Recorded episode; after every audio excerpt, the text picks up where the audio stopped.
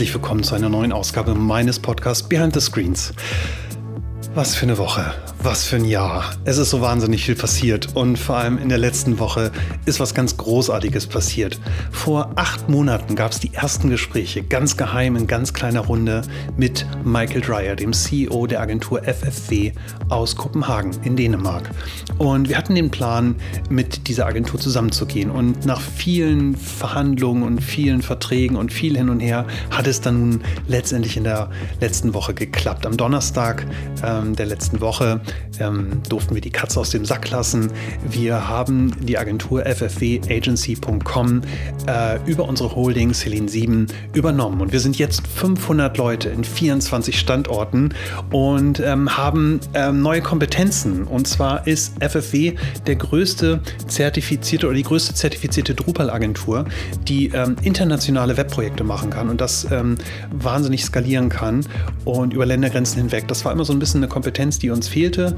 Und wir haben da wahnsinnig viele Synergien gesehen und deswegen war es irgendwie so eine Art Traumhochzeit. Und jetzt lassen wir uns drei Jahre Zeit mit der Integration und wollen vor allem keinen Top-Down-Plan machen, sondern wollen die Mitarbeiter alle mitnehmen. Und das machen wir jetzt. Und wenn ihr Lust habt mitzumachen, wir haben letzte Woche 13 neue Stellen veröffentlicht. Wir suchen vor allem Scala-Entwicklerinnen und Entwickler und Angular-Entwicklerinnen und Entwickler. Ähm, darüber hinaus haben wir neue Stellen im Account-Management. Wir bauen einen komplett neuen Bereich auf, den wir Digital Strategy nennen. Und dann gibt es noch Stellen im Bereich Projektmanagement und viele weitere. Wenn ihr also Lust habt und mitmachen wollt, geht doch bitte mal auf cellular.de slash jobs. Schaut, was da ist. Ähm, ich glaube, nächste Woche kommen da noch weitere Jobs ähm, hinzu. Ich glaube, die Stellenausschreibungen sind noch nicht ganz fertig, aber das passiert alles nächste Woche. Und wenn ihr das hört und irgendwie Fragen habt, meldet mir gerne pm.cellular.de oder schreibt mir eine DM auf Twitter, at Pame. So, und ich werde euch immer mal auf dem Laufenden halten, was da so passiert und wie da so die nächsten Schritte sind. Weil ähm, ich muss so ein bisschen schmunzeln. Ich rede halt oft mit den ganzen großen Unternehmensführern über Change und äh, Innovation und so weiter. Und jetzt habe ich eigentlich plötzlich selbst das Problem und muss diese beiden großen Unternehmen irgendwie zusammenführen. Und äh, ja, äh, bin mal gespannt, wie ich das mache. Aber ich habe ja in dem Podcast auch ganz viel gelernt, deswegen ähm, vielleicht kann ich diese Erfahrung ja irgendwie nutzen. So, ein kurzer Nachklapp zum äh, Podcast, der äh, vor zwei Wochen mit Claudia Oecking von Philip Morris. Mich hat relativ viel Kritik erreicht. Und zwar diesmal nicht inhaltliche Kritik, sondern eher Kritik an meiner Person, weil ich nicht kritisch genug war. Und ähm, ich habe mir den Podcast angehört. Ich höre die Podcasts meistens nicht selbst, weil ich irgendwie meine eigene Stimme nicht ertragen kann. Diesmal habe ich es aber getan.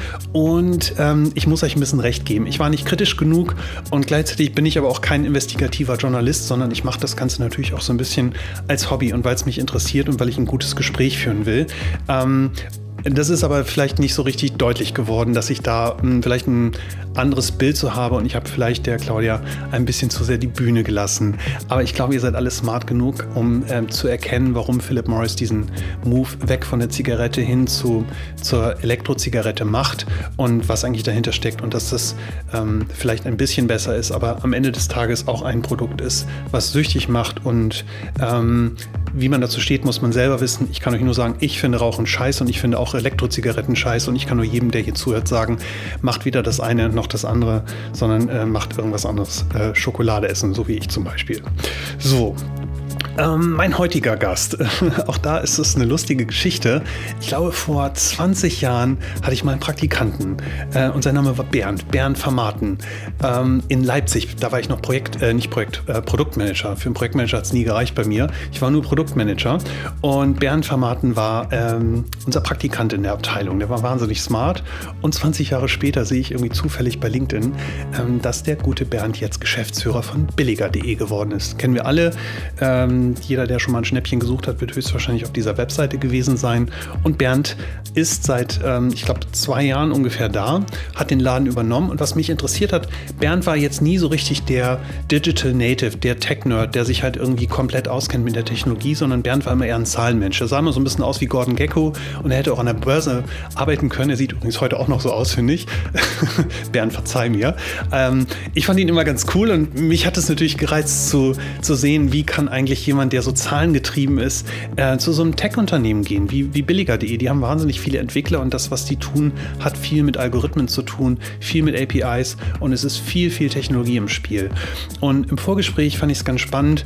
Bernd hat eine sehr nüchterne Sicht auf diese Dinge und da er ein Zahlenmensch ist, ähm, lässt er sich sozusagen von so einem Technologiehype auch nicht so richtig treiben und betrachtet Technologie und trifft auch technologische Entscheidungen sehr ähm, nüchtern und ähm, sehr kaufmännisch. Das fand ich sehr erfrischend, ähm, weil ich persönlich bin oft sehr getrieben dadurch zu sagen, Mensch, da ist was Neues, lass uns mal gucken.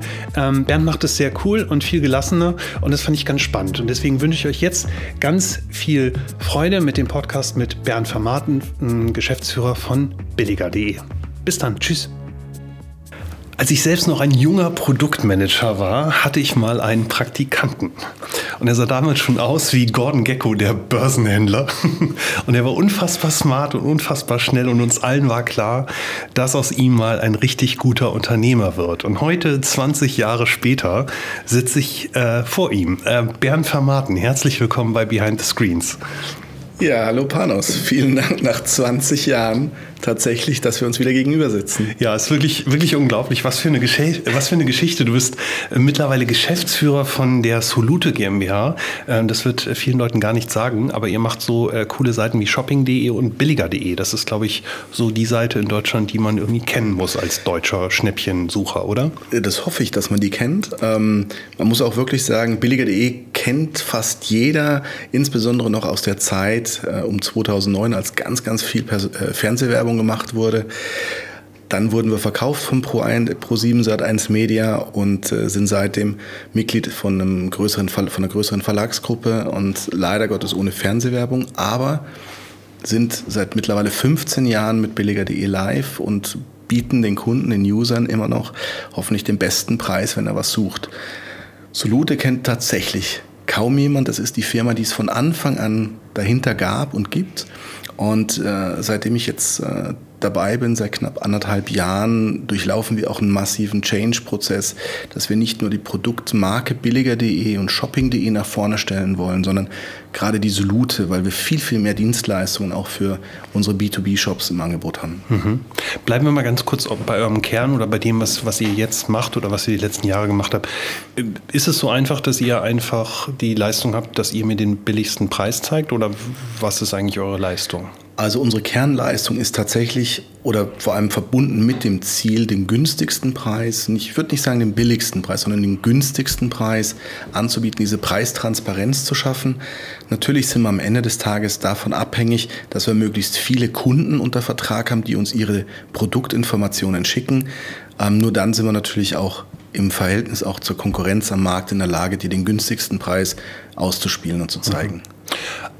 Ach so, das heißt, ihr findet nicht die Preise, sondern ihr seid darauf angewiesen, dass im Prinzip eure Zulieferer, eure Shops, eure Kunden euch die Preise übermitteln. Genau, also bei uns ist das wirklich das Credo, dass wir nicht, man das crawlen, dass wir auf Seiten die Preise ab, ab screenen sozusagen mhm. und dann bei uns ausspielen, sondern wir haben jede, jeden Shop-Kunden unter Vertrag die liefern uns ihre Daten exklusiv sozusagen in dem Feed, den wir dafür brauchen. Und das wird bei uns über ein sogenanntes Mapping und Matching dann zu sogenannten Produktcontainern zusammengefasst. Das heißt, wenn du ein Pro oder ein Angebot hast und von drei Shops äh, dasselbe Produkt, dann können wir das in einem Preisvergleich zusammenpacken. Mhm. Und dann können wir dir zeigen, okay, bei welchem dieser Anbieter kriegst du den günstigsten Preis.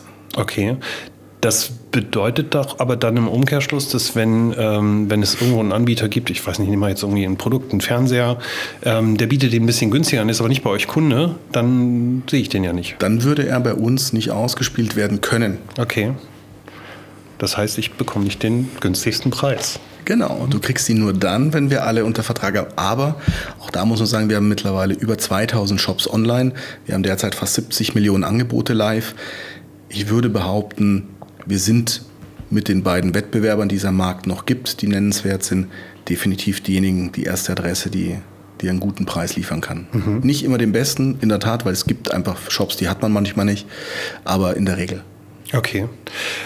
Ich kann mir vorstellen, dass ihr mit dieser Dienstleistung nicht nur Freunde habt. Also ich kann mich, also viele unserer Kunden, die sind ja gerade in so einem Change-Prozess und im Wandel oder schlagen sich halt rum mit Online und, und haben vielleicht viel Retail noch und finden das irgendwie alles doof, was online passiert, weil plötzlich eine Transparenz in den Markt kommt. Jetzt gibt es dann solche Anbieter ähm, wie, wie euch, die dann noch mehr Transparenz und noch mehr Geschwindigkeit reinbringen. Was gibt es negative Stimmen, negative Aussagen gegenüber eurer Leistung?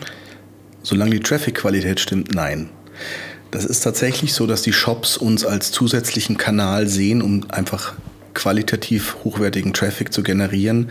Ähm, am Ende des Tages hängt es natürlich ganz stark davon ab, dass wir konvertieren. Das heißt, wenn wir nur User haben, die bei uns draufgehen, klicken und dann nicht kaufen bei den Shops, wären wir nicht mehr am Markt. Mhm. Ähm, und von daher solange das Verhältnis passt zwischen den Kosten, die eine Listung bei uns mit sich bringt, und dem, was am Ende durch Kunden gekauft wird, ähm, sind die äh, Kunden nicht negativ eingestellt, sondern sehr positiv. Insbesondere, weil wir zusätzliche Dienstleistungen natürlich über die reine Listung bei billiger.de anbieten. Hm. Und würdest du sagen, dass das eigentlich ein, ein Geschäft ist, was durch Technologie lebt oder eher durch, durch die Beziehung zu den Shops? Weil ich kann mir vorstellen, also ihr werdet höchstwahrscheinlich gegen Google kämpfen, ihr werdet höchstwahrscheinlich gegen Amazon äh, kämpfen. Ich habe neulich mal irgendeine Zahl, ich kriege es mir genau hin, gelesen, dass irgendwie, ich weiß nicht, 75 Prozent aller Produktsuchen irgendwie auf Amazon starten. Ich weiß mhm. nicht, ob das stimmt. Ähm, wie, wie, hat, man, hat man da überhaupt eine Chance? Erstaunlicherweise ja, weil die Welt besteht noch nicht aus Google und Amazon alleine. Wir haben in Deutschland, ich glaube, 5, 6, 7, 8.000 Online-Shops von ganz kleinen Nischenshops bis zu den großen Amazon, Otto, eBay, die nach wie vor am Markt sehr wichtig sind. Oder jetzt aus der Schweiz kommen Galaxus und andere. Also es gibt schon noch große Spieler und ähm, wir, es ist quasi so eine Koexistenz. Wir werden ja gefunden über Google. Ein ganz wichtiger Faktor bei uns ist auch, was die wirtschaftliche Kraft ausmacht, die Fähigkeit, Shops zu überzeugen, bei uns zu listen, ist auch die Sichtbarkeit bei Google suchen. Da haben wir in den letzten Monaten auch sehr viel gemacht und auch jetzt wieder einen ganz positiven Trend hingelegt. Sind jetzt bei sogenannten 50 Sichtbarkeitspunkten, ähm, waren im Tiefpunkt im März bei 13. Das ist wirtschaftlich für uns dann natürlich auch extrem schwierig teilweise weil dann natürlich auch wenig Traffic auf die Seite kommt und damit die Shops natürlich sagen, hey Leute, wo ist das Volumen? Und ähm, von daher ist es eine Koexistenz. Amazon sehe ich einerseits kritisch, andererseits aber auch wieder positiv, weil sie sind übrigens Kunde bei uns. Mhm. Also auch daran erkennt man, wir sind Fluch und Segen, Segen zugleich sicherlich, aber ich glaube mehr Segen, weil es hilft, den Leuten zu stöbern und verschiedene Alternativen, alternative Optionen aufzumachen und für kleinere Shops überhaupt Sichtbarkeit zu bekommen. Das heißt, wenn ich jetzt, ich bleibe bei dem äh, Beispiel des Fernsehers, wenn ich den Fernseher suche, kann es mir durchaus passieren, ich bin auf eurer Seite, also ich starte meine Customer Journey, meine Digital Customer Journey bei Google. Und ähm, ihr kommt ähm, auf, dem erst, auf dem ersten Suchergebnis, ähm, seid ihr, dann komme ich zu euch und ihr verlinkt mich dann weiter zu Amazon? Korrekt irgendwie schon pervers, oder? Es ist verrückt pervers, aber auf der anderen Seite ist es auch das wieder, was dir die Transparenz gibt. Wenn Amazon den besten Preis anbietet für einen Fernseher, dann bin ich in meiner Customer Journey einfach bei uns gut aufgehoben und kann halt von hier aus den Absprung machen und mache dann mein Kauferlebnis bei Amazon. Es ist aber auch oft so, dass Amazon eben nicht der günstigste ist. Ich glaube, was viele Leute einfach bei Amazon genießen, ist natürlich diese Bequemlichkeit. Ähm, wir geben ihnen nochmal das Stück zusätzlich Transparenz, zu sagen, warte mal, bei Wettbewerbern gibt es übrigens den Fernseher 5, 10, 7 oder was auch immer Prozent günstiger. Und dann kann der Kunde entscheiden. Oftmals merken wir auch, entscheiden sie sich, weil es bequem ist. doch egal, funktioniert. Weil du das Kauferlebnis kennst. Genau. Du weißt, es kommt in zwei Tagen an und das Retourenmanagement ist simpel. Aber es gibt aber auch ganz, ganz viele Kunden, die sagen, hey super, ich habe immer gedacht, Amazon wäre der günstigste Anbieter, ist er doch gar nicht, also gehe ich zu dem anderen. Und das ist etwas, was einen Mehrwert für die Kunden auf beiden Seiten darstellt, sowohl für unseren B2B-Shop-Kunden, den wir unter Vertrag haben, aber natürlich von dem leben am Ende, von dem User, das ist auch unser Kunde, weil nur wenn viele User auf die Seiten gehen, klicken und idealerweise auch kaufen, sagt wiederum der B2B-Shop, hey, mit billiger.de macht's Spaß.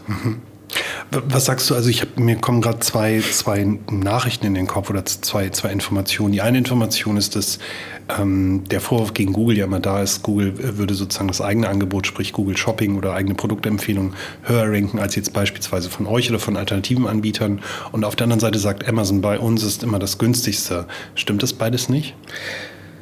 Es kommt darauf an, würde der Jurist jetzt gerne sagen. Ähm, zum einen auf Google bezogen würde ich es unterschreiben. Sie haben eine fast monopolartige Stellung am Markt.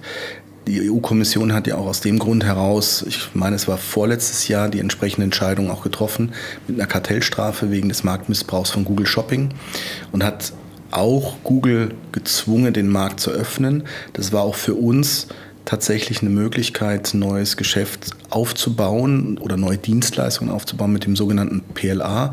Das sind die Product Listing Ads. Das ist Google Shopping. Das ist, wenn du auf Google ein Produkt suchst, diese kleinen Bildchen, wo dann steht von billiger.de ausgespielt für den Shop XY. Das ist mittlerweile auch ein sehr wichtiger Zweig bei uns geworden, weil wir uns auch mehr zu einem Dienstleister entwickeln.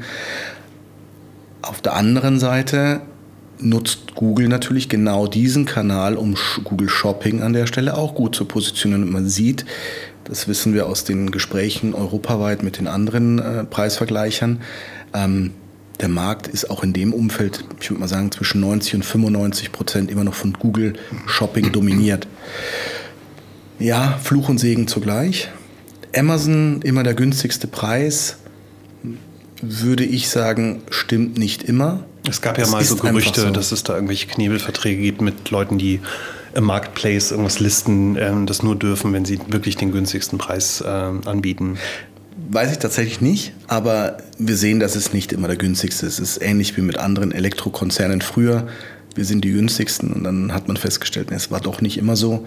Ähm, und das ist auch bei Amazon. Mhm. Mitnichten, dass die immer der günstigste sind. Mhm. Wenn ich, ähm, das hatte ich eingangs schon gesagt, wir haben relativ viele äh, Kunden, die ähm, aus, aus traditionellen Industrien kommen, die familiengeführt sind, die für die online auch ein neues Feld oft ist oder die an online vielleicht auch nicht so richtig glauben. Auch das hört man 2019 nach wie vor. Ähm, wenn ich dir jetzt so zuhöre, äh, klingt das für mich so, Google gewinnt auf jeden Fall, weil ihr bezahlt Google, damit ihr euch, äh, damit die, die, äh, die Werbung erscheint. Ihr gewinnt auf jeden Fall, weil ähm, ihr wiederum ein Kickback oder einen Cost per Click bekommt. Und Amazon gewinnt natürlich auch, weil Amazon natürlich auch einen Share bekommt. Ist am Ende eigentlich nicht der Verkäufer oder der Shop der Blöde? Ich würde sagen, nein. Ähm, ich glaube, man muss es differenzieren in zwei, zwei Entwicklungen. Einerseits entwickelt sich Amazon immer mehr zu einem Konkurrenten für Google und zwar zu einem ernstzunehmenden Konkurrenten, was Produktsuche angeht. Ergo ist es kein Selbstläufer, dass dieses Monopol auf immer und ewig oder Oligopol auch wirklich bestehen bleibt. Das Zweite ist auch, dass die Politik mehr und mehr merkt, gerade jetzt für Europa gerne gesprochen, es gibt keine Option und Alternative mehr, also muss man langsam handeln und den Druck erhöhen. Und daraus ergibt sich im Gegenzug gleichzeitig auch wieder eine Chance für die ganzen anderen Shops, die es gibt am Markt. Auch eine Otto ist der, einer der größten oder der größte noch in Deutschland.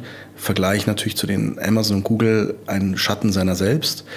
Aber es gibt noch große Spieler und dadurch, wenn man sich darauf einlässt, auf das Spiel, einerseits konstruktiv, gleichzeitig Dienstleister wie uns auch nutzt, ist es auch in den nächsten Jahren gegeben, dass man sich erstens mal am Markt hält und zweitens durch die Entwicklung bin ich überzeugt davon, dass diese Diversifizierung oder diese Vielfalt, nicht Diversifizierung, Vielfalt wieder mehr werden wird. Mhm. Und du hast es angesprochen, ihr habt Kunden, so Mittelstand, konservativ.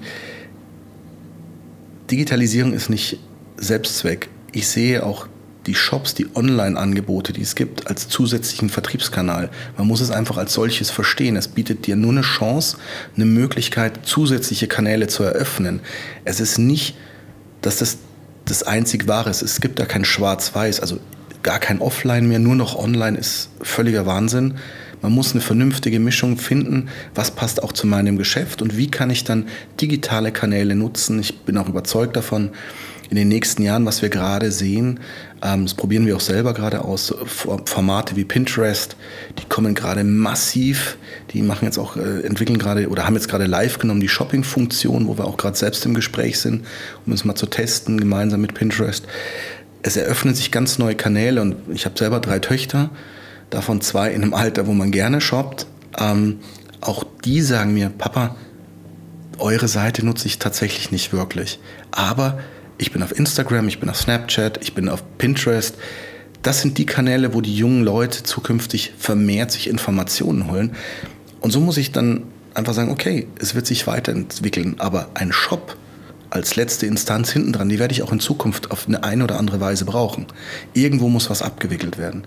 Also von daher, ja, Marktmacht ist da, aber der Wettbewerb bleibt nicht stehen. Mhm. Und es wird sich auch niemals nur auf diese beiden reduzieren, meiner Meinung nach.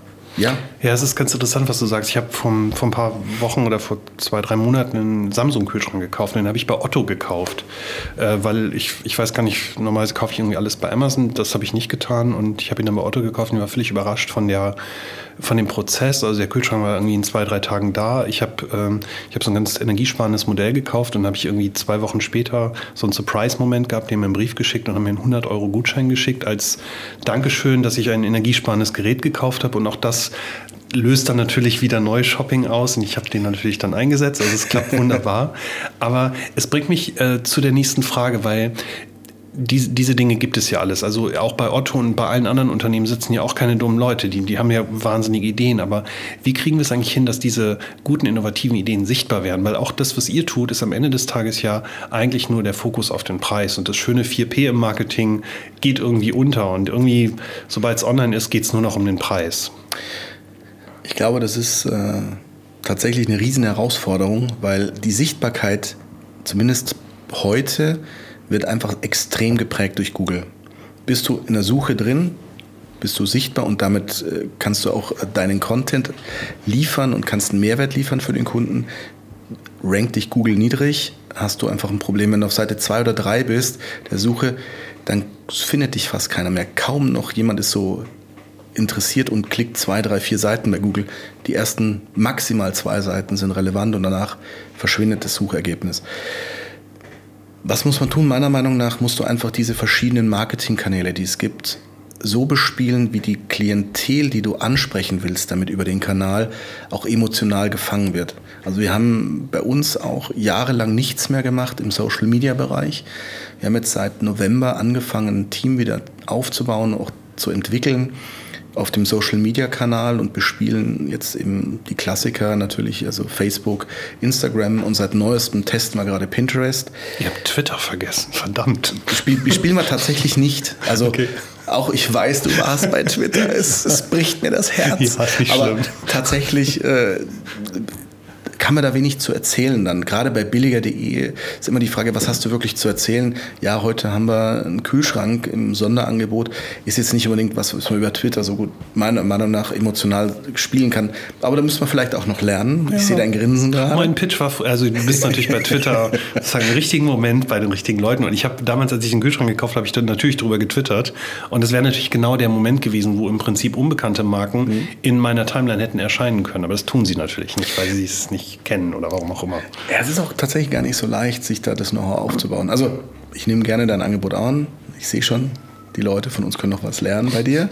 Aber das ist das, was wir versuchen, jetzt einfach Emotionalität reinzubringen und Stories aufzubauen, weil billiger.de per se äh, zu emotionalisieren ist wahnsinnig schwer. Die Seite ist recht kühl mit dem Blauton das ist auch nicht das, was die Leute suchen. Die Leute suchen bei unserer Dienstleistung klassisch halt, hey, wo kriege ich ein Produkt zu einem günstigen Preis, wo ich auch einen gewissen Trust-Faktor habe, dass der Shop auch nicht fake ist. Das ist auch nochmal vielleicht äh, zu erwähnen, ein wichtiger Aspekt.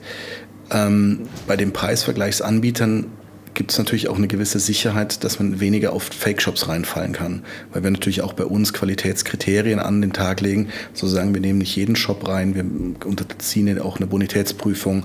Ähm, wir schauen auch, dass sie nach einer gewissen Zeit auch ihr Angebot noch haben, dass die Bezahlformen, die sie anbieten, noch die gleichen sind. Fake-Shops äh, wechseln gerne typischerweise so übers Wochenende von Kreditkarte, PayPal und Co. zu Vorkasse. Ja, das Gefährliche ist bei Vorkasse, Montag sind sie weg, aber das Geld ist auch weg. Und ähm, auch das ist natürlich eine Dienstleistung eine Sicherheit für den User. Mhm.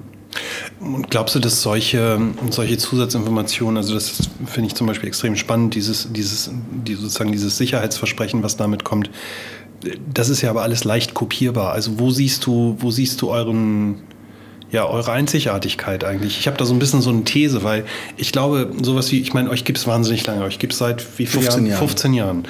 Und ich finde, ihr habt ganz am Anfang und auch eure Wettbewerber haben einen, haben einen wahnsinnig wichtigen Beitrag geleistet. Und zwar habt ihr euch ein einfaches ähm, ein, ein einfaches Merkmal rausgesucht, das ist der Preis und ihr helft dem Kunden im Prinzip damit zum Produkt zu navigieren. Und der Preis ist relativ einfach. Ich suche einen Kühlschrank und das ist der Preis und fertig. Wenn man sich aber heutzutage das Marketing halt anschaut, dann verändert sich, also jeder will ja irgendwie besonders sein. Du hast selbst von Storytelling gesprochen und jetzt ja. ist es nicht mehr nur ein Kühlschrank, sondern es ist ein Kühlerlebnis und jeder macht es irgendwie geiler und anders. Und ähm, das ist, also brauche ich eigentlich, brauche ich in Zukunft noch einen Dienst wie billiger oder brauche ich eigentlich eher in Zukunft mehr so einen Dienst wie Pinterest, der halt meinen Kühlschrank in meinem geilen Loft zeigt und sagt, oh super Schatz, guck mal, das will ich doch auch. Ich glaube am Ende beides, weil ein echtes USP gibt es nicht. Ähm, das USP könnte, könnte man höchstens definieren dahingehend, dass die Technologie, die dahinter steckt, um wirklich dieses Mapping-Matching von über 70 Millionen Angeboten, die wir live haben, ähm, in ein Preisvergleichsmodell zu, zu bringen und in der Suche auch wirklich einen Preisvergleich anzubieten. Das ist eigentlich das Geheimnis dahinter. Das ist viel, viel Aufwand. Wir haben ein Entwicklerteam von über 40 Leuten. Von daher glaube ich, ja, das wird auch in Zukunft eine wichtige Rolle spielen, aber ich bin auch bei dir, gerade bei der jüngeren Generation, die auch komplett mit den digitalen Medien groß werden, dieses emotionale über diese Social-Media-Kanäle, sei es jetzt Pinterest oder es gibt Kampagnen auf TikTok mittlerweile oder Klassiker, Facebook ist aber wieder eine andere Generation. Es sind eher so die jungen Leute wie wir, die auf Facebook sich aktiv bewegen. Also du baust da schon unterschiedliche emotionale Stories dann auf, äh, wenn so ein Produkt Bildung geht. Und ich glaube, je nach Generation ist, die, ist das Interesse am Preisvergleich oder Preistransparenz unterschiedlich auch ausgeprägt. Ich würde auf jeden Fall nach dem günstigsten Preis gucken und hole mir eine zweite oder dritte Meinung über Preisvergleiche. Bei meinen Kindern aus heutiger Sicht im Moment würde ich sagen, nö, die gehen nach der Emotion und wenn es ganz, ganz cool ist, Papa, das will ich haben. Wenn ich sage, ja, das kriegst du aber eigentlich auch günstiger. Nee, ich will aber genau das und so und von dem. Also die Beeinflussung ist da schon viel größer. Von daher glaube ich, die Gewichtung wird schwächer werden. Deswegen entwickeln wir uns ja auch weiter mit weiteren Dienstleistungen. Ähm, aber ich glaube, auf der, auf der Entwicklungskurve der Menschen, also auch meine Töchter, wenn sie mal zehn Jahre älter sind, werden auch wieder preissensitiver werden. Zu sagen, Herr Mensch, ich gucke jetzt doch nochmal nach dem Preis, weil am Ende des Tages muss das Geld verdient werden, also gucke ich irgendwann doch wieder auf den Preis. Also es wird eine intelligente Mischung von beidem, glaube ich, werden in den nächsten Jahren, mehr und mehr. Mhm. Nehmen wir mal an, ich würde ein Unternehmen haben und überlege, E-Commerce zu machen. Ich habe keine Ahnung, jetzt lernen wir uns kennen und dann lerne ich euren Service kennen was würdest du sagen, wenn ich dir entgegen würde? Naja, wenn ich bei euch einmal anfange, das ist ja so ein bisschen, also ich komme aus dieser Spirale ja gar nicht mehr raus. Wenn ich einmal in diesem Preiskampf mitmache, das kennen wir alle, wenn du einmal den Preis reduzierst, also dass mal ein Kunde dich anruft und sagt, erhöhen Sie doch mal Ihren Tagessatz, Sie sind so nett, das passiert ja nicht. Also wenn es einmal runtergeht, geht es runter. Ähm, würde, was, was würdest du mir sagen? Also warum sollte ich als Unternehmen bei dir mitmachen, als Shopbetreiber von was auch immer? Aus zwei Gründen. Interessanterweise kaufen die Menschen nicht immer den günstigsten äh, an, oder nutzen nicht immer den günstigsten Anbieter. Ich meine, wir haben auf manchen Produkten bis zu 10 verschiedene oder 15, 20 verschiedene Anbieter sitzen und alle machen eine Konvertierung. Würden alle Menschen nur nach dem günstigsten Preis lechzen, bräuchte ich eigentlich nur den ersten ausspielen. Alle anderen würden keine Klicks mehr bekommen und auch keine Konvertierung. Das ist aber nicht der Fall. Also für die Leute spielen, glaube ich, verschiedene emotionale Faktoren mit einer Rolle neben dem Preis oder Erfahrungen, die sie mit einem Shop schon gemacht haben oder teilweise auch diese Bestätigung, ach, warte mal, komm, die sind nur 5 Euro oder 2 Euro oder so und so viel Prozent teurer oder günstiger, aber den kenne ich. Ich bestelle doch bei dem. Und das macht sich nach wie vor bemerkbar. Das hast du immer noch.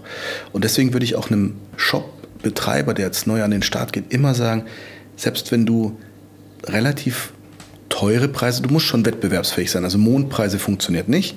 Aber wenn du wettbewerbsfähige Preise hast, geh rein und ja, nutze uns als Kanal, weil du kannst einen tollen, selbst wenn du die besten Preise hättest und keiner weiß, dass deine Seite existiert, dann kauft auch keiner. Also du brauchst Traffic.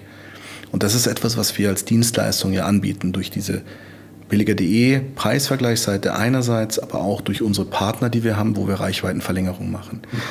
Und es ist kein Preiswettkampf. Also ja, man muss sich dem Wettbewerb stellen, aber ich würde niemals den Shops empfehlen, in dieses Preisspiralen-Wettkampf-Training einzusteigen. Das verlieren sie am Ende des Tages. Und das brauchen die User auch gar nicht, das merken wir. Wir haben querbeet durch die Angebote die Klicks. Mhm. Würdest du denn sagen, dass euer, eure Leistung eher was für Unternehmen ist, die im, ich will nicht sagen im höherpreisigen Segment sind, aber die halt im Prinzip Produkte anbieten, die eher etwas teurer sind. Ich habe heute Morgen gelesen, Amazon startet morgen mit der kostenlosen Auslieferung für Artikel ab einem Dollar in den USA. Also allein aus Nachhaltigkeitsperspektive, was für ein Wahnsinn. Aber es ist der nächste Schritt, den sie gehen. Also werde ich in Zukunft auch mein Deo bei euch auf der Seite mir suchen und gucken, ob ich irgendwo das günstiger bekomme? Oder würdest du sagen, eigentlich ist es für ein Deo die falsche Seite, sondern es geht eher um den Fernseher oder den Kühlschrank? Da wir uns ja in der Vergangenheit in den letzten 15 Jahren auch als Vollsortimenter verstanden haben, kannst du wahrscheinlich heute schon, wenn du ein bestimmtes Deo eingibst, es sogar bei uns finden. Wahrscheinlich nicht als Preisvergleich, weil bestimmte Deos halt vielleicht nur von einem angeboten werden, aber du könntest heute schon das Angebot finden. Ich glaube, ähm, es ist bei uns jetzt nicht so, dass wir nur auf die hochpreisigen Produkte oder Marken gehen, sondern wir gehen in die Breite, ins volle Sortiment. Wir haben eher sogar die Situation mit billiger.de, dass es natürlich bestimmten Markenstrategien entgegenwirkt. Also gehen wir mal auf ganz extreme, nehmen wir eine Gucci als Beispiel. Ich hätte die wahnsinnig gerne auf billiger.de. Aber wenn ich bei Gucci anrufe, dann sagen die mir, das kennen wir auch von anderen, ihr passt leider nicht so ganz in unsere Markenstrategie, weil billiger natürlich impliziert billig und nicht ähm, Preistransparenz. Und das ist ja das, was wir wollen, aber vom Kopf her Gucci hochpreisige Luxusmarke zu billig passt nicht. Deswegen würden die bei uns nicht listen.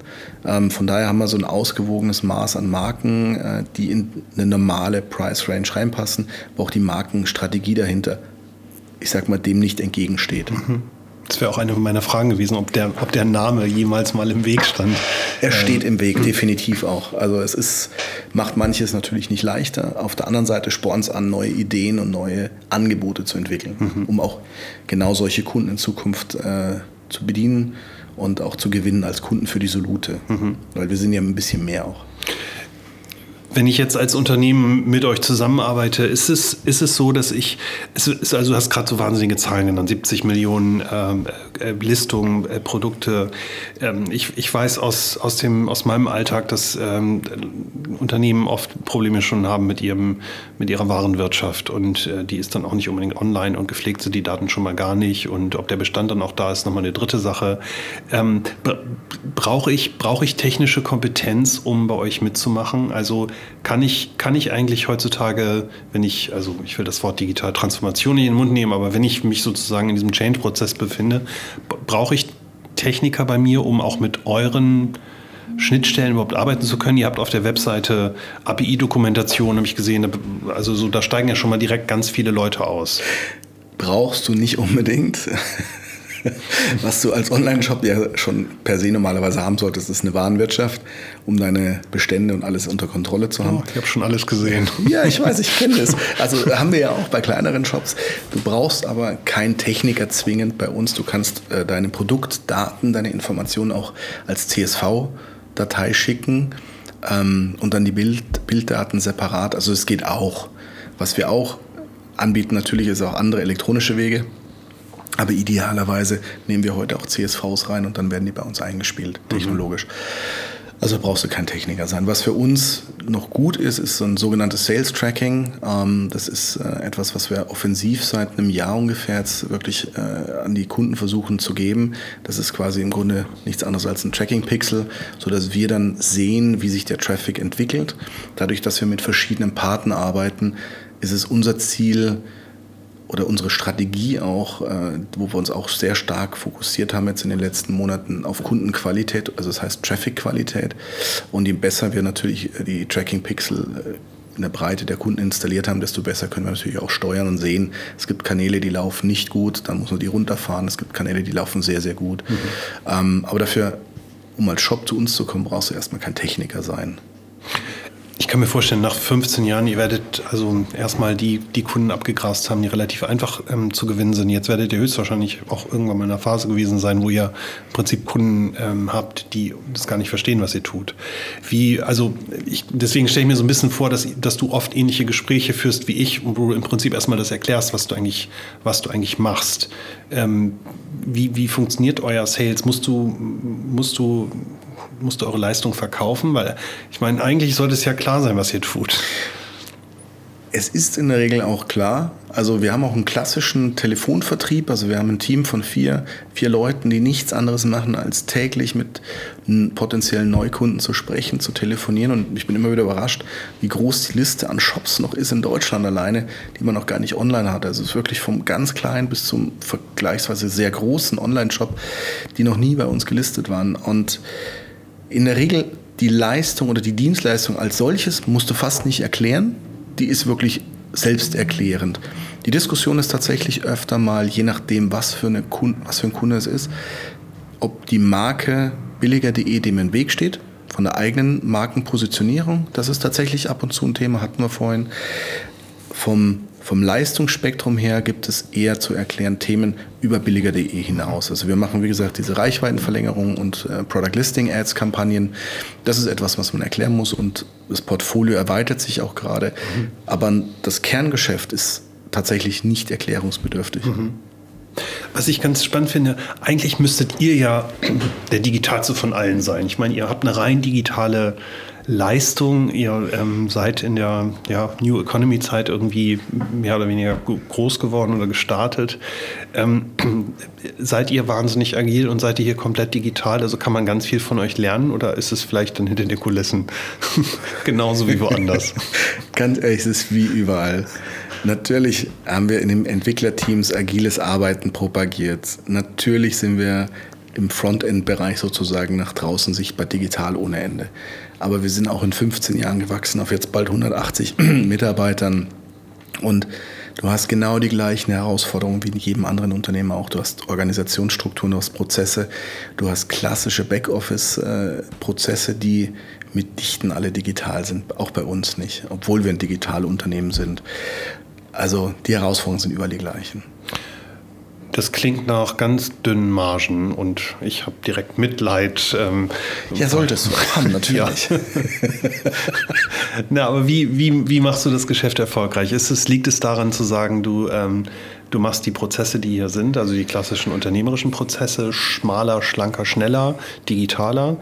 Oder liegt es, äh, also betreibt Innovation eher im, im, im, Produktangebot? Also wir hatten im Vorgespräch ja mhm. kurz ein bisschen drüber gesprochen. Ich weiß nicht, ob du was dazu sagen magst, wie es, wie es denn eigentlich weitergeht. Also was. Äh ich, ich würde vielleicht ganz kurz in den Rückspiegel schauen, ähm, wie wir vorhin auch hatten. Ich bin ja seit anderthalb Jahren erst dabei. Es gibt einen Grund, warum ich jetzt an Bord bin. Ähm, ich komme so ein bisschen auch aus dem Thema Sanierung, Restrukturierung hier und da.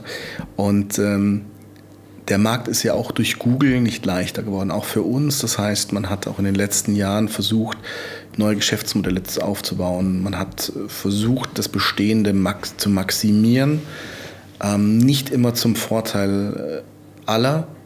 Und äh, das hat auch einfach dazu geführt, in den letzten zwei Jahren, also 17 und 18 insbesondere, dass das Unternehmen wirklich in eine Schieflage geraten ist, in eine schwierige Phase gekommen ist. Wir haben zwei Jahre hintereinander operativ sehr hohe Verluste erwirtschaftet oder eben nichts erwirtschaftet mhm. im positiven Sinne.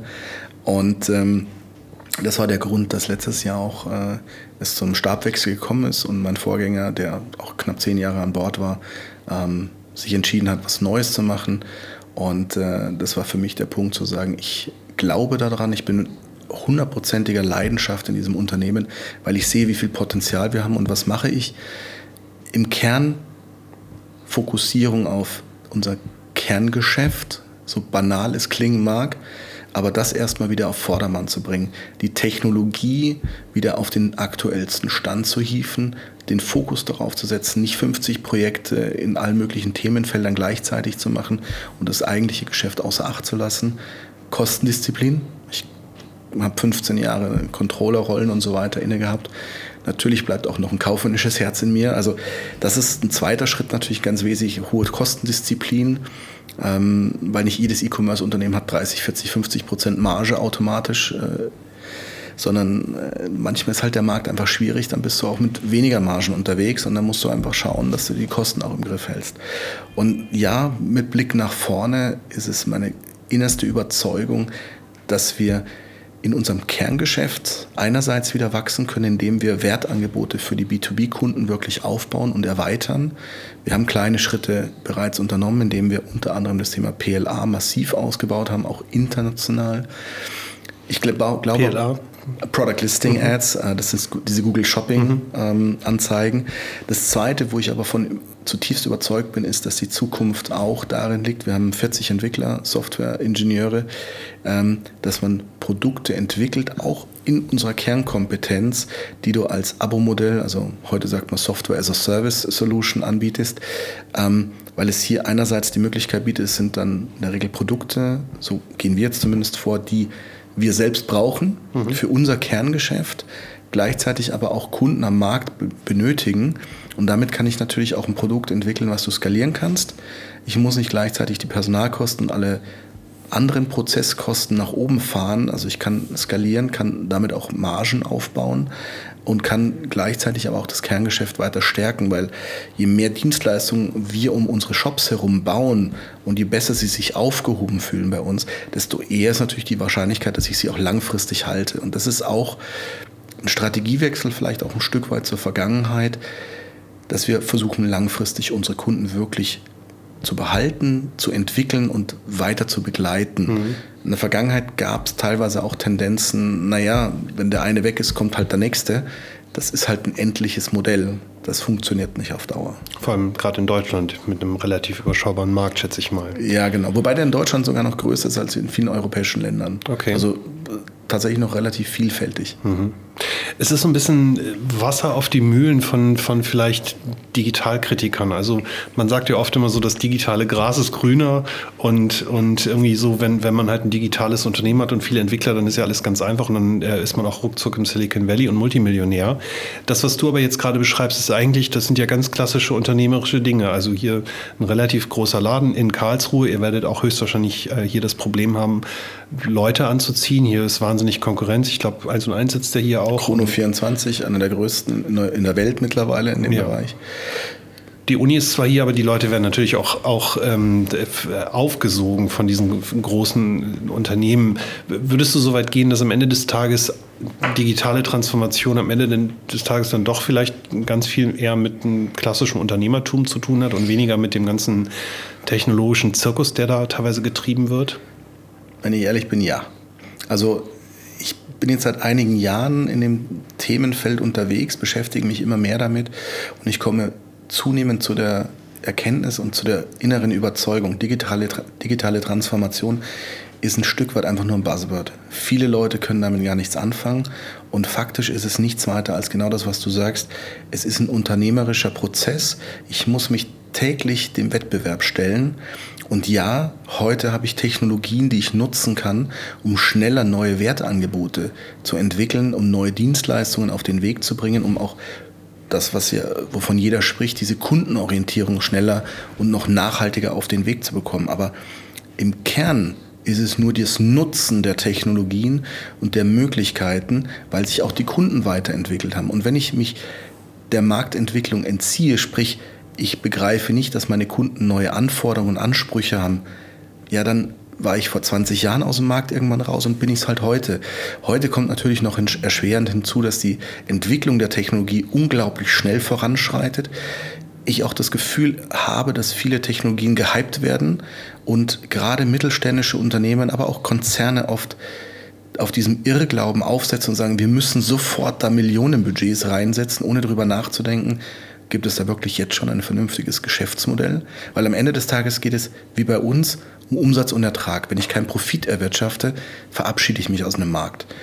Und neben diesem ja, Technologie nachrennen, und da gibt es auch viele gute Ansätze, keine Frage, kommt nochmal on top, dass ich äh, den Eindruck habe, in den letzten gefühlt zehn Jahren wahrscheinlich, dass dieser Markt für Risikokapital, dieses Venture Capital, das in Startups gepumpt wird, unfassbar gewachsen ist, aber was ich beobachte, ehrlicherweise auch nicht zum Guten an vielen Stellen, teilweise sicherlich, aber viele, viele Startups, die werden mit Millionen zugepumpt von Investoren, die aber sehr hohe Renditeerwartungen haben. Das sind keine Techies, das sind Investoren, die wollen Rendite. Und die wollen nicht 2% Rendite, die wollen mehrere hundert Prozent. Also sind viele Startups, glaube ich, auch wenn sie brillante Ideen haben, dazu gezwungen, auf Teufel komm raus zu wachsen, oft nicht nachhaltig. Damit haben sie einerseits das Problem, dass sie selbst nicht überleben werden langfristig, viele. Gleichzeitig erhöhen sie aber gleich den Druck wieder auf die normalen Märkte. Wir als 15 Jahre altes E-Commerce-Unternehmen, wir müssen uns, uns aus unserem laufenden Cashflow finanzieren. Wir müssen aus dem laufenden das Wachstum, neue Ideen und Innovationen finanzieren. Wenn ich jetzt aber von einem Investor von heute auf morgen 100 Millionen bekomme, na, natürlich kann ich den Markt aufmischen, aber dadurch äh, schaffe ich noch lange keine Nachhaltigkeit. Ich schaffe eine große Breite, ich schaffe vielleicht auch viel Dominanz, aber noch nicht nachhaltig, deswegen zwingend profitables Geschäft. Und gleichzeitig setze ich natürlich die etablierten Unternehmen massiv unter Druck, die aber finanziell schlicht gar nicht mithalten können. Also ist es meiner Meinung nach eine große Empfehlung an viele, die sich da jetzt einem großen Druck oft ausgesetzt fühlen. Tief durchatmen, erstmal drüber nachdenken, was kann ich in dem Rahmen, wo ich selber digital neue Dienstleistungen anbieten kann, mir leisten, machen, vielleicht auch intelligent besser anbieten als der Wettbewerber, der mal schnell in den Markt springt. Und dann bleibe ich auch wettbewerbsfähig. Und der Markt wird sich, das hatten wir eingangs mit Amazon und Google, die großen Monopolisten, ja, aber der Markt entwickelt sich weiter. Das heißt, auch der Kuchen ist immer groß genug. Und wenn ich eine vernünftige Leistung bringe, werde ich auch solchen Startups gegenüber meinen Wettbewerb, meine Wettbewerbsposition auch behaupten können. Aber glaubst du nicht als Gegenargument, dass dass gerade die, die Unternehmen, die so ein bisschen, also genau so argumentieren, wie du gerade argumentierst, sagen, okay, jetzt wir gucken uns erstmal das in Ruhe an und wir machen das dann ganz konservativ, betrachten das am Ende des Tages, wollen wir Geld, Geld äh, verdienen, dass die den Anschluss verpassen. Ich habe vor ein paar Wochen ein, ganz interessantes Gespräch gehabt. Da war ein, ein digitaler äh, Product Owner von einer großen Kinokette bei mir und ähm, die, wollten, die wollten ihre digitalen Touchpoints ähm, neu machen. Und das, was die vorhatten, ist, sie wollten eine Ticket-App bauen für ein Kino, also für ein großes modernes Kino, was wir alle kennen. Ich sage den Namen nicht. Und ich saß dann halt da und dachte, wow, ihr wollt eine Ticket-App bauen. Also das hätte ich 2002 ganz cool gefunden, aber also da, das ist es jetzt. Also das haut mich nicht vom Hocker. Das, ist, das klingt für mich so ein bisschen, oh, wir müssen was Digitales machen. Jetzt lassen wir uns was einfallen. Und mit in Ruhe drauf schauen heißt nicht, dass ich jetzt wie früher, da bin ich bei dir, jetzt mal jahrelang gucke. Also das Ziel muss schon sein, dass ich deutlich mehr Agilität an den Markt lege. Das ist ein Veränderungsprozess, der hat aber nichts mit Venture Capital oder Digitalisierung zu tun, sondern die Marktrahmenparameter ändern sich, sie werden schneller durch Technologie, keine Frage. Mhm. Also muss ich mich als Unternehmen und meine Prozesse verstärkt natürlich darauf einstellen, wie kann ich schneller agieren und reagieren, um einen Handlungsspielraum zu behalten. Heißt aber nicht blind einfach loszulaufen und zu sagen, hier ein Budget macht mal, sondern zu sagen, auch mit dem Kino als Beispiel. Vielleicht redet man mal mit den Kunden, was wollen die denn? Wie hätten sie es denn gerne als Billigeres Popcorn, ganz einfach. Ja, zum Beispiel. Und dann ist es eben nicht mehr die App. Dann reicht vielleicht einfach, dass ich halt auch Neudeutsch ein PWA mache, eine Progressive Web App. Die lade ich mir runter und alles ist gut. Und dann ist der Kunde genauso happy. Ähm, es gibt immer verschiedene Ansätze und eine App per se ist ja immer noch kein Traffic. Also ich habe ja noch das, nur weil ich ein Produkt habe, habe ich noch keinen User oder keinen Kunden, der was dafür bezahlt. Ähm, also muss ich schon sehr genau einfach mal drüber nachdenken im Vorfeld. Und das ist für mich der größte Fehler, den viele dann halt machen. Sie hecheln einfach dem hinterher, was gerade passiert, mhm. ohne auf ihr eigenes Geschäftsmodell zu gucken. Wie bist du denn damit umgegangen? Also du bist jetzt seit anderthalb Jahren hier und ich weiß, du hast, ähm, also damals zumindest und auch das, was ich von dir weiß, du hast ein wahnsinniges Fable für Zahlen. Du warst, du warst immer im Herzen Kaufmann. Du warst jetzt nicht der, der Techie-Nerd, der sich da total tief auskennt. Du warst immer interessiert, aber du bist jetzt kein Techniker. Wenn, wenn du jetzt hierher kommst und hast den Laden gerade übernommen und ähm, ja, der ganze, das, also allein dieser Change-Prozess, der hier stattfindet, wenn jetzt ein Techniker zu dir kommt und sagt, super, der Formaten ist jetzt da, der hört mir mal zu, ich habe hier einen coolen Plan, wir wollen hier eine neue KI-Software mit ein bisschen Blockchain.com noch machen und dem ganzen Gedöns. Ich brauche aber jetzt 850.000 Euro und, und ähm, zwei Jahre Zeit. Also wie, wie kannst du das entscheiden? Weil oft ist es ja so, dass die Dinge, obwohl sie digital sind, wahnsinnig teuer sind. Und das ähm, unterschätzen oft ja auch Unternehmen oder Unternehmer, die einfach nicht in dieser Technologie so zu Hause sind. Also das erste wäre, Ich würde am liebsten sagen, alle rausschmeißen. Alle rausschmeißen? Nein, das natürlich nicht. Aber ich würde natürlich am liebsten sagen, weißt du was? Nicht meine Baustelle. Geh zu meinem Kollegen. Wir sind ja zu zweit in der GF. Frag ihn. Nee, der würde dann auch doch zu mir wieder kommen, weil ich natürlich die Rolle des Kaufmännischen immer noch inne habe. Mhm. Ähm, würde sagen, ja, klingt super spannend. Und was ist, was kommt dabei raus? Also auch bei Blockchain. Ich habe mit unserem ehemaligen Leiter IT mal mich drüber unterhalten, sagte du, das ist so ein Buzzword, sondern das Gleiche, das, das brauchst du nicht. Weil wenn du wirklich Blockchain machst, dann ist es so aufwendig und so energie- und kostenintensiv, dass es wirtschaftlich totaler Mumpitz ist. Und wenn du es nur mit dem naja, Namen Blockchain versiehst, dann sagt er, also ich bin kein Techie, dann kannst du aber im Grunde eine Datenbank aufsetzen. Punkt, das is it. Dann sage ich, ach so, ja dann ähm, Haken hinter. Und so würde ich da auch mit umgehen. Sag ich, was willst du damit eigentlich? Was ist der Mehrwert? Was ist die Zielsetzung? Und natürlich muss es am Ende einen Business Case münden. Ja, es gab schon immer die Diskussion, ah, muss man noch die Planung machen wie früher, drei Jahresplanung oder macht man eine agile Planung? Ist eigentlich wurscht. Hauptsache, du machst dir Gedanken und machst eine Planung und gibst nicht blind Geld irgendwo rein und sagst, Prinzip Hoffnung, vielleicht kommt mal was raus dabei. Ich glaube, das ist so das Wichtigste. Drüber nachdenken, kann ich später damit was erwirtschaften oder nicht? Mhm. Wenn ich 100 Millionen reingepumpt bekomme, dann denke ich vielleicht deutlich weniger drüber nach und dann mache ich es einfach, ist doch egal. Aber wenn nichts dabei rauskommt, verbrenne ich einfach nur Geld. Mhm. Das war mal so in den 2000ern noch die Cash Burn Rate. Bei den, beim neuen Markt war ja nichts anderes wir wurden, oder die Unternehmen wurden ja nur noch danach gemessen, wer verbrennt am schnellsten die Kohle. Und das Ergebnis war, es war nie nachhaltig. Von den Unternehmen ist fast keins mehr am Markt existent. Und das Gleiche hast du hier. Ja. Wenn du nicht aufpasst. Wenn wir über das Thema Innovation mal sprechen, dann blicken wir mal zum Abschluss ein bisschen in die Zukunft, auch wie sich, ähm, wie sich die Solute weiterentwickelt. Ähm, es kommen neue Interfaces. Also so, ich habe das ganze Haus irgendwie vollstehen mit irgendwelchen Smart Assistenten. Also es gibt Voice Interfaces. Äh, mein Lieblingsbeispiel hier die AirPods als In-Ear-Interface. Ähm, wie, wie, geht ihr, wie geht ihr mit solchen ähm, Schnittstellen um? Weil ich kann mir vorstellen, ihr habt ja ein Problem, weil mm, vorher gab es halt das Web. Ich konnte auf www.billiger.de gehen, konnte da meinen Kühlschrank eintippen und fertig. Jetzt sitze ich irgendwie in der Küche und reg mich auf, dass mein Rührstab kaputt ist. Was mache ich als erstes? Ich gucke natürlich auf meine Alexa. Das heißt, da schiebt sich ein, im Prinzip ein Wallet Garden zwischen, zwischen den Kunden und, und also die Kundenschnittstelle wird euch ja ein bisschen abgenommen. Ja und nein. Also wir sind seit letzter Woche auch live mit Samsung. Äh, wenn du ein Samsung Mobile hast, äh, findest du jetzt über die Voice Capsule billiger.de. Das heißt, wenn du sagst, hey, sag mir, wo gibt es Handys ohne Vertrag, dann über die Sprache, dann geht es über uns und wir, wir stellen die Daten zur Verfügung und dann gibt es die Preisvergleichsinformationen über uns. Dies, äh, Bixby heißt das, glaube ich. Genau, Bixby, ja. Bixby Samsung Voice. Mhm. Also es ist jetzt seit letzter Woche live. Also von daher, ja, ich gebe dir recht, dieser, es geht nicht um diese, diese Wall, die da entsteht, sondern Jetzt sind wir wieder bei dem Wertangebot für Kunden. Was, wie wollen Kunden zukünftig ihre Geräte nutzen? Was für eine Dienstleistung erwarten sie sich? Und ja, die Reise geht mehr in Richtung Voice und, und, und äh, Bilderkennung. Also Google Lens ist da für mich ein grandioses Beispiel. Klar, wenn ich demnächst ein Produkt abfotografiere, dann ist es schön, wenn ich dann sage, hey, zeig mir dann auch die besten Preise dazu. Aber was fehlt all diesen? Auch Alexa. Alexa kann nur den Feed nutzen von Amazon. Bixby Voice hätte jetzt ohne eine Kooperation mit uns zum Beispiel ja nicht die Daten zur Verfügung.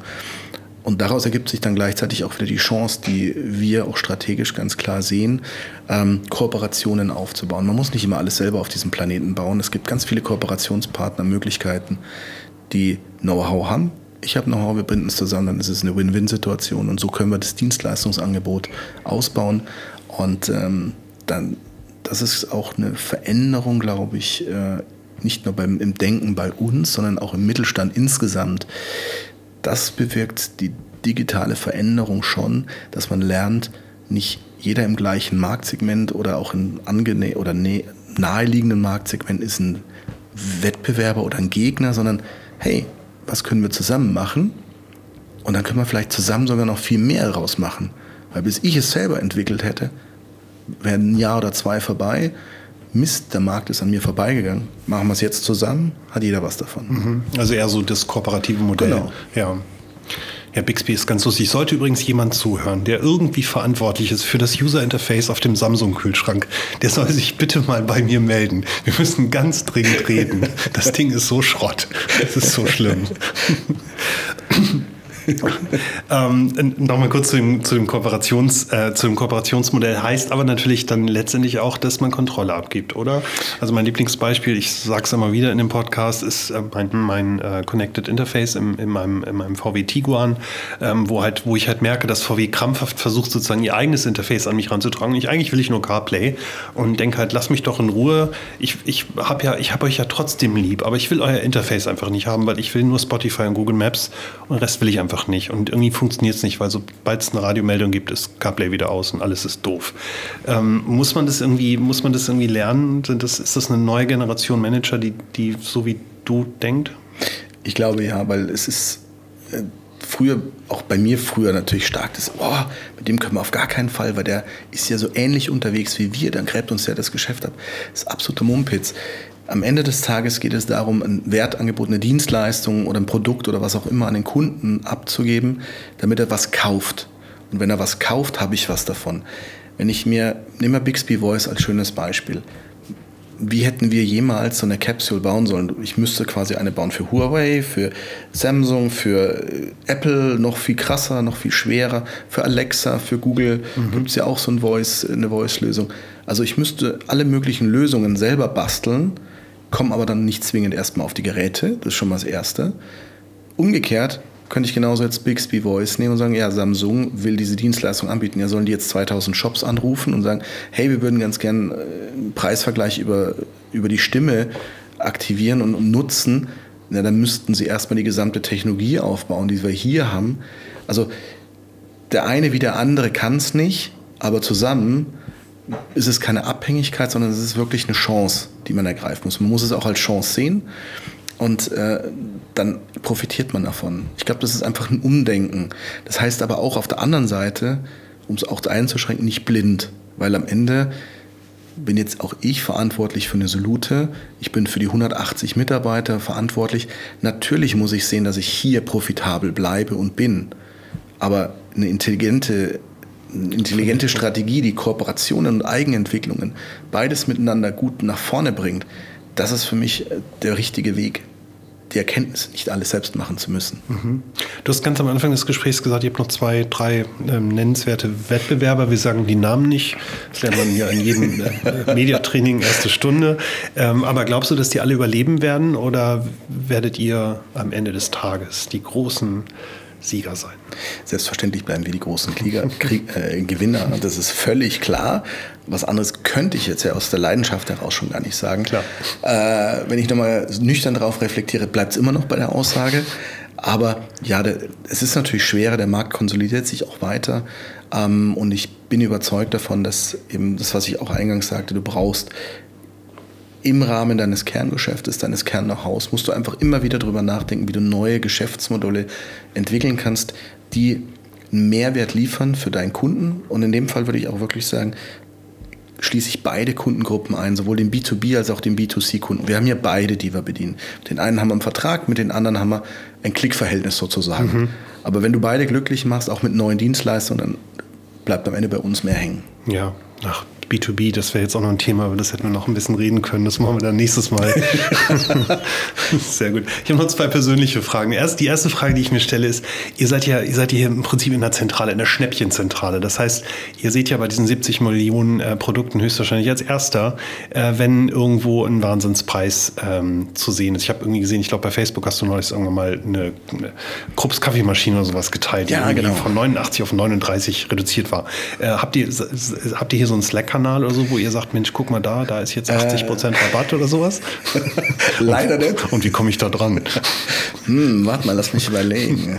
Ich schicke dir nächstes Mal eine okay, WhatsApp. Sehr gut.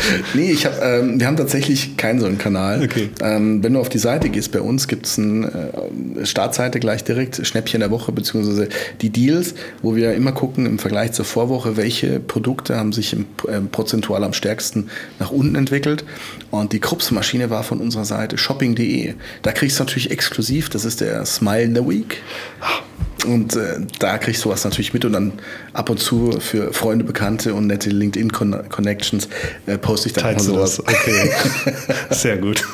Okay, also wenn ihr, wenn ihr ein Schnäppchen sucht, äh, dann schaut doch mal in Zukunft auf diese beiden Seiten. Äh, wie heißt das Ding? Smile der Woche, Angebot der Woche? Äh, Smile of the Week ist bei shopping.de Okay. sozusagen, wo wir immer so, ein- so ein Sonderangebot quasi für eine Woche lang äh, ausspielen. Ja. Ähm, es gibt es über shopping.de und äh, bei billiger.de siehst du immer auf der Startseite die äh, besten Preisveränderungen zum Positiven der Vorwoche und das kannst du dann auch clustern nach den Kategorien. Okay, sehr gut. Ja, und meine zweite persönliche Frage, die muss ich dir einfach stellen, weil wir, weil wir uns äh, vor 20 Jahren tatsächlich kennengelernt haben, dann wahnsinnig aus den Augen verloren haben, gar keinen Kontakt mehr hatten und jetzt uns, uns wieder getroffen haben. Wir haben gerade so schön gesagt, es ist so, als wenn wir uns nie aus den Augen verloren hätten. Gab es irgendwas, was du damals gelernt hast, was dir heutzutage noch hilft, was dich irgendwie geprägt hat? Ähm, ich stelle bewusst diese Frage, weil ähm, ich finde, das Thema Praktikum ist heutzutage so wahnsinnig teilweise negativ belegt und unterschätzt und ich achte da bei mir im Unternehmen ganz doll darauf, möglichst viele junge Leute auch wirklich schon direkt in, im Schülerpraktikum reinzubekommen, weil mir es persönlich total geholfen hat, zu finden, wo meine Leidenschaft ist. Hat es dich irgendwie geprägt oder war es einfach nur eine geile Zeit damals? Wow, das ist jetzt eine schwere Frage nach 20 Jahren. Aber es hat mich geprägt, auf jeden Fall, weil du nimmst viel mit. Es war ja auch bei euch damals im Team nicht das Einzige. Ich habe dann noch ein paar gemacht. Es hat mir Hölle Spaß gemacht. Es war geil, war teilweise auch strange, klar. Es waren auch schräge Zeiten teilweise. Aber es waren auch viele wertvolle Hinweise, die ich bis heute immer mir wieder vor Augen halte. So zwei Beispiele von äh, unserem damaligen Kollegen, äh, der meinte, du hast, du brauchst zwei Gesichter. Eins privat und eins, wenn du in die Firma gehst. Und es ist was dran. Du, du bist in einer Firma in einer Rolle. Ich bin hier, ich habe die Rolle des Geschäftsführers. Das ist eine andere Rolle, als wenn ich nach Hause gehe und Familienvater bin. Und das ist bei mir hängen geblieben. Und das andere war damals für den Einstieg, äh, das war meine dann im zweiten Praktikum, die Chefin sagte, du Bernd, wenn du deinen ersten Job nach dem Studium suchst, achte darauf, du brauchst eine gute Adresse, dann geht's mit der Karriere aufwärts. Ich weiß jetzt nicht, ob sie recht hatte, aber ich habe es zumindest äh, immer beherzigt und habe dann einen vernünftigen Schuppen gefunden. Gut, was aus mir geworden ist, ey, der Hammer. Ja, sehr gut. Ich bin auch richtig stolz. Das ist wirklich, wirklich Auf toll. auf mich? Naja, auf, auf, irgendwie auf uns beide. Ich meine, wir haben uns damals irgendwie kennengelernt in Leipzig und, und haben, haben ein bisschen Unternehmen gespielt und es ist ja schon äh, beeindruckend. Ich meine, das ist ein, ein tolles, großes Unternehmen, was du hier leitest. Ich wünsche dir auf jeden Fall ganz viel ähm, Erfolg weiterhin. Find, ähm, fand es sehr erfrischend, was du gesagt hast, vor allem auch alles im Vorgespräch. Äh, Vorgespräch die, die Innovationen, an denen ihr dran seid. Ich denke, da werden wir in Zukunft noch viel sehen und auch als Endkunde vielleicht auch nutzen können von euch. Drückt dir ganz doll die Daumen und äh, die Mitarbeiter, die von dir gerade zuhören. Ihr habt einen coolen Chef und äh, ich wünsche euch auf jeden Fall alles Gute. Vielen Dank, Bernd. Ach, Panos, sehr, sehr gerne. Und jetzt warten wir nicht 20 Jahre bis zum nächsten Mal. Gerne. Bis dann. Tschüss. Tschüss.